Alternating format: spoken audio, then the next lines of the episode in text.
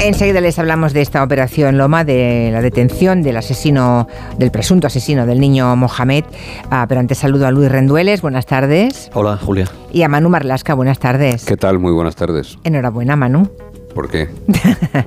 Porque me parece que el sábado tu criatura se examinó el doctor Marlasca, que me he enterado, me ha llegado la noticia. Sí, sí, sí. Bueno, bien sabes tú el sufrimiento que, esto, que es un MIR. Lo sabes mejor que nadie, ¿no? Que Es te voy a tremendo. contar. Así que nada, ahora esperar. a Ya tenemos un, un Marlasca médico entonces. ¿eh? Sí, sí, sí, sí, sí, sí, sí. El- primer Marlasca que escoge una profesión digna, sí, sí. Pero mal pagada, querido. Ya, ya, bueno, bueno. Muy mal pagada. Bueno, pues he hecho el examen, bueno, él y tantísimos miles de, chavales más, ¿no? Chicos y chicas, muchísimos miles. Esta vez es, es verdad que hay más plazas que otros años, 11.000 y pico plazas, pero todos los padres y madres que nos estén escuchando eh, saben el sufrimiento que, ¿no? que se siente cuando ves a tu hijo primero seis años con los codos ahí Sí. machacados, estudiando una carrera tan larga, seis años, y luego un año entero preparando esa oposición, el MIR, sí, sí. que es durísimo. Y ahora falta el resultado, ¿no? A ver. Falta el resultado, sí. Yo, yo como, como curiosidad, a- ayer me, me- me dejó ver unas cuantas preguntas de, de las 200, que eso es un test de 200 preguntas, y casi me estalla la cabeza, así te lo digo. No. Ah, bueno, pensaba que ibas a darme una pregunta. No, no. No, no, no, no, ninguna. no, puedes ni recordar la pregunta. No, No, no, Porque son retorcidas. Absolutamente retorcidas. Muy absolutamente retorcidas. En realidad no, no pone a prueba quién va a ser buen médico, ¿eh? En absoluto, el Como, examen. como dice un amigo mío médico, pone a prueba quién va a ser buen técnico en biología humana. Mm. Ya luego ser médico es otra cosa. Sí, no, y, y básicamente lo que hace es ordenarles por número, ¿no? Dar Eso un es, número sí. de orden y ya Sí, está. sí. Pero en función de ese número uno puede o no escoger la especialidad. Así que bueno, que haya mucha suerte y que el número le permita escoger lo que él desea. Bueno, y suerte a todos los padres y madres, bueno, y a los in- interesados que están esperando obviamente esa nota del MIR. Al menos ya pasó ese día, ¿no? Bueno, hablemos de, lo ocurrido la semana pasada, eh, cuando la Policía Nacional puso fin a un mes de incertidumbre en un lugar muy sensible, como es la ciudad autónoma de, de Ceuta. Allí, el día 19 de diciembre, mm, puede que se acuerden, encontraron el cuerpo sin vida de un crío, de un niño de 8 años llamado Mohamed, que era vecino de ese barrio, de Loma Colmenar. Está a 500 metros de la frontera del Tarajal. Bueno, aquel hallazgo sirvió para que la policía abriese la operación, le puso Operación Loma, y se cerró el pasado miércoles con la detención del presunto autor del crimen, ¿no? que es un, un hombre de 34 años, joven, vecino de Ceuta también, que no tenía nada que ver con el entorno de, de la víctima. no. Ah, creo que ah, Marlasca acaba de llegar de Ceuta, ¿no? Sí, Así estuve que toda la semana Toda allí, la semana. ¿Nos Mm. puedes contar detalles de esta operación? Mm. Empecemos por recordar lo ocurrido hace, hace un mes en ese barrio ceutí de Loma Colmenar, que es el domingo 18 de diciembre. Sí, y esa fecha, esa fecha además es muy significativa, ahora diremos por qué. Vamos a esa barriada de Ceuta, que es una zona en la que prácticamente el 100% de la población, también la familia de Mohamed, es musulmana, está españoles está muy cerca del barrio del Príncipe, que seguramente sea el más tristemente famoso de la Sí. ciudad, y está muy cerquita, apenas 500 metros del Tarajal, que es el único paso fronterizo abierto actualmente entre Ceuta y Marruecos. ¿no?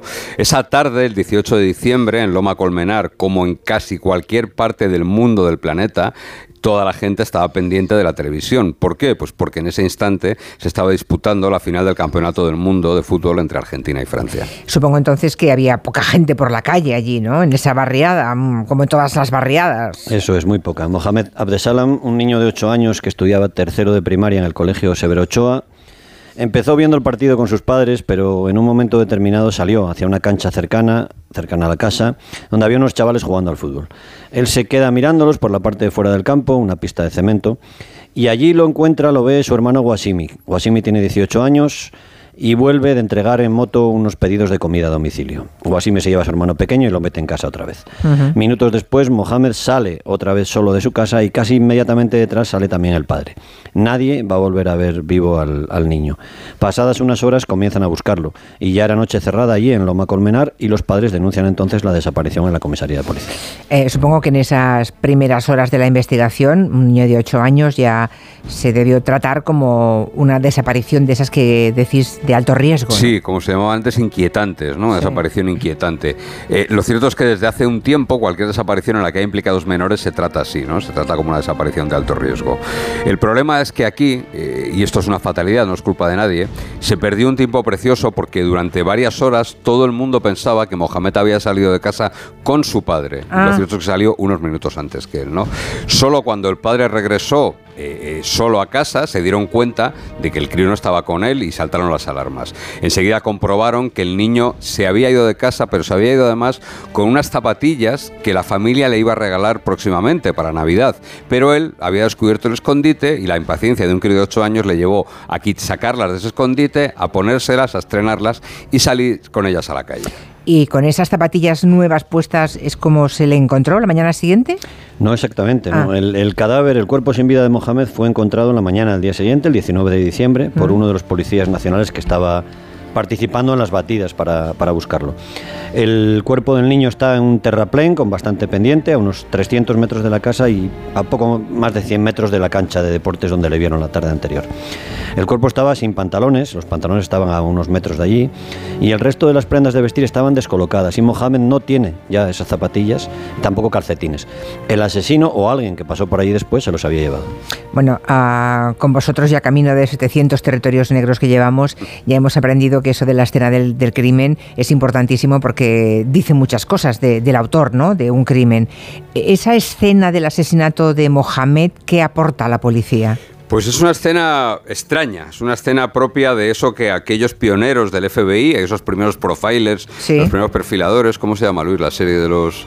Mindhunters. ¿puede Eso, ser? Mindhunters, ¿no? Hay una serie que, que Sí. dibuja muy bien a esos pioneros del FBI.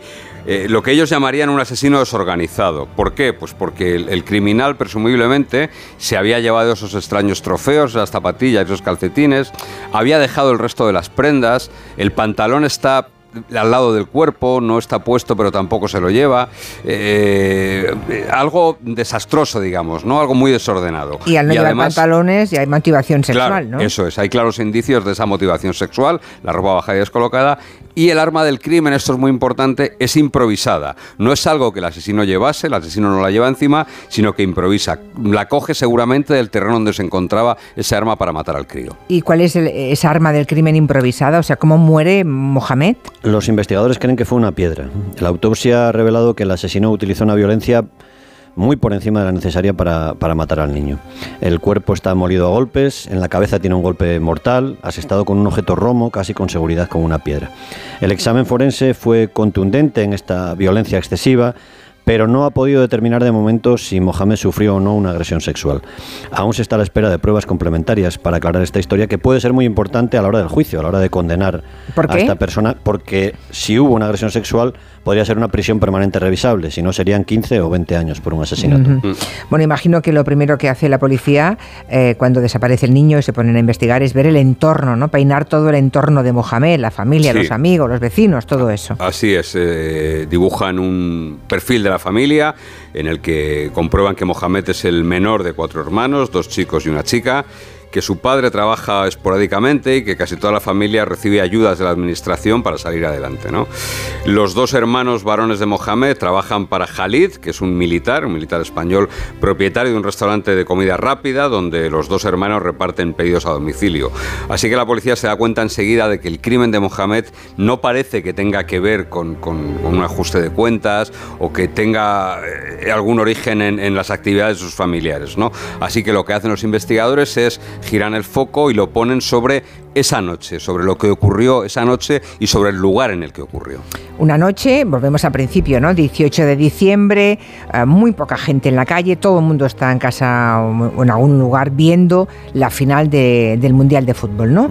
Que además tuvo su prórroga, sus penaltis, claro, es que fue además mucho rato, ¿eh? Tres Lo- horas casi. Lo que les toca a los policías de la Jefatura Superior de Ceuta es intentar reconstruir con la mayor exactitud posible el paisaje humano que había aquella noche en, en Loma Colmenar. ¿no? Se toman huellas, se recogen vestigios de todos los coches que hay abandonados allí, de las botellas, de las latas que estaban cerca del cuerpo del niño. Y también se toma declaración a una veintena de personas, eh, posibles testigos, para que digan quién o quiénes andaban por el barrio esa tarde. ¿Y hubo eh, algún fruto de esas primeras pesquisas o no? Sí, hay, hay, un primer fruto que no es el que el bueno, pero es verdad que varios testigos hablaron de un adulto, de un hombre adulto, cerca de la treintena, que andaba esa tarde por el barrio y llevaba una pistola de juguete que la enseñaba a todo el que la quisiera ver, la manipulaba, eh, asustaba a algún crío. Bueno, es un tipo. apareció cerca del cuerpo de Mohamed. Eso es, esa pistola, de juguete, sí, ah. apareció cerca del cuerpo de Mohamed, sí.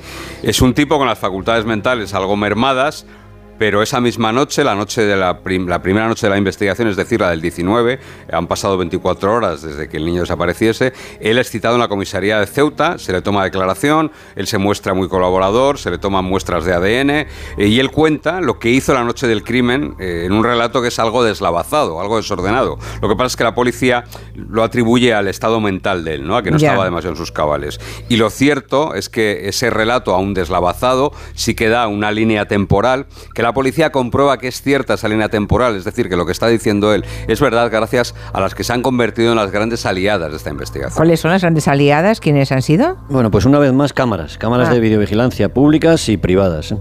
Los policías se dan cuenta de lo importante que iban a ser desde el primer momento y van haciendo círculos concéntricos, ¿no? desde más cerca hacia más lejos, alrededor de la zona del crimen y dentro de esos círculos van buscando todas las cámaras que hubiera, fuesen cámaras de tráfico, fuesen cámaras de un hospital cercano, fuesen de negocios privados. Y esas cámaras muestran al primer sospechoso en los lugares donde él dijo estar, a la hora en que él dijo estar. Lo que a pesar de sus contradicciones o de lo que te decía Manuel, su desorden, hacía imposible que hubiese participado en el crimen, ¿no? Y le, descarta. O sea que queda descartado esa mm. persona. Sí, ese primero, sí. Bueno, entiendo eh, por lo que contáis que esas cámaras no tenían grabado el momento en que el pequeño Mohamed eh, es abordado por alguien, ¿no? Por su asesino, porque si, si estuviera esa imagen, el crimen se habría solucionado muchísimo antes. O sea que hay mucha complejidad que, tuvo, que tuvieron los policías que resolver. Sí, no, desgraciadamente las cosas no suelen ser tan fáciles como eso, ¿no? Eh, eh, y de hecho, cuando uno va allí y, mira alrededor, la primera cámara está bastante lejos. Son las cámaras que hay en el Hospital Universitario de Ceuta, que está a una distancia considerable donde ocurre todo, ¿no? El terraplén donde estaba el cadáver y los cercanías del terraplén son zonas de sombra para las cámaras. No hay ninguna cercana, no hay ninguna que apunte directamente, a pesar de que por ejemplo, esas del hospital de las que te hablo, son cámaras 360 grados, ¿no? Así que los investigadores de la policía de Ceuta comenzaron un trabajo de vieja escuela, ¿no? Como, como, dicen ellos mismos, que es un trabajo minucioso y agotador a la vez, ¿no? En la jefatura superior se suspendieron los días libres, no hubo vacaciones, pese a que por medio estaba Navidad. ¿eh? Madre mía. Empezaron a revisar una por una lo que habían registrado cerca de 50 cámaras durante la tarde y la noche del 18 de diciembre. En total, y que la gente empiece a imaginar cuánto supone eso, fueron 600 horas de grabaciones las que se visionó la policía para poder llegar a algún punto. 600 horas de vídeo, madre mía. Supongo que no fue la única línea de investigación, ¿no? o solamente tenían la esperanza de encontrar algo en las cámaras. No, no, no, por supuesto que hubo más y de hecho mientras se están dejando los ojos, como dice Manu, en esas imágenes, que muchas no son buenas además. ¿eh? La mayoría no son La mayoría se ven bastante mal. Es que por la distancia que habéis mm. dicho es que es imposible que sean muy... se van combinando otras líneas que fue lo que acabó dando fruto. ¿no? Se comprueba, y esta es una línea todavía más artesanal, más antigua, ¿no? se comprueba a todas las personas con antecedentes por delitos sexuales, dado que el niño tenía los pantalones quitados, que vivieran en Ceuta, se revisan todos los presos que hubiesen salido de prisión recientemente o los que estuvieran de permiso ese fin de semana del Mundial, y se reconstruyen también las últimas semanas de vida del niño, de la víctima, de Mohamed, en busca de algo, de algún incidente, de algo que pudiera ayudar a encontrar a un asesino. Y llegaron a barajar nombres de, de, sospechosos, nombres y apellidos. Sí. alguno. Sí, sí, sí, vamos, hay seis, siete, ocho personas más o menos con nombres y apellidos estuvieron bajo el radar de la policía, ¿no? Eh, algunos de ellos menores, además, ¿eh? Algunos eran, eran críos menores de 15 y 16 años, ¿no? Por ejemplo, se puso especial detenimiento, se puso especial atención en un grupo de chicos que habían tenido una pelea previa con Mohamed, una pelea días antes de su muerte. Eran menores, mayores que él, pero menores de edad, y mm. habían tenido una discusión muy grande que acabó en golpes, además. Participó también el hermano de Mohamed en esa bronca, en esa pelea, y a eso se les miró con especial cuidado. Después el tiro se dirigió hacia un chaval, mayor de edad pero jovencito, que abandonó la ciudad precipitadamente poco después del crimen sin razones aparentes. No había nada que le que hiciese pensar por qué tenía que irse de Ceuta y cruzar a Marruecos, porque las investigaciones también llegaron al otro lado de la frontera. ¿eh? En Marruecos se miraron también personas, se contó con la colaboración de la policía marroquí para mirar a personas que pudiesen encajar. ¿no? Y mientras tanto se iban mirando con detenimiento esas imágenes de las cámaras para ver quién había entrado y quién había salido del barrio en esa franja horaria compatible con el asesinato. ¿no? Y de la combinación de buscar personas detenidas anteriormente por delitos, por delitos sexuales que, que además apareciesen en las cámaras, surge a principios de la semana pasada una coincidencia. Una coincidencia, o sea, un, eureka por parte de la policía, ¿no? Mm. O sea, deduzco, alguien con antecedentes por delitos sexuales que aquella tarde-noche estuvo en el barrio, en Loma Colmenar. Exacto, y que además no tenía por qué estar allí, que no es una persona del barrio, sino que es de otro barrio, otra barriada cercana la barriada de Los Rosales, que está junto a la vieja cárcel de Ceuta. Los Rosales está separado de Loma Colmenar, del barrio de la víctima, precisamente por el cementerio musulmán donde estaba enterrado el crío, ¿no, Mohamed? De allí, de Los Rosales, sale la noche del 18 de diciembre un tipo de 34 años que se llama Cristian y las cámaras de seguridad lo registran entrando en el barrio, en la zona de Loma Colmenar, y luego saliendo de allí, solo. Las horas estaban en la horquilla en la que los investigadores creen que se produjo el crimen. Y además, eh, este Cristian habéis dicho que tenía antecedentes por delitos sexuales, precisamente. Sí, él, fue detenido, Cristian fue detenido en el año 2013 y fue condenado eh, un poquito después por un delito de robo con fuerza. Después, después de esa detención, no sé exactamente cuándo, la policía lo detuvo por una agresión sexual a un chaval discapacitado, a un joven discapacitado, eh, no a un menor.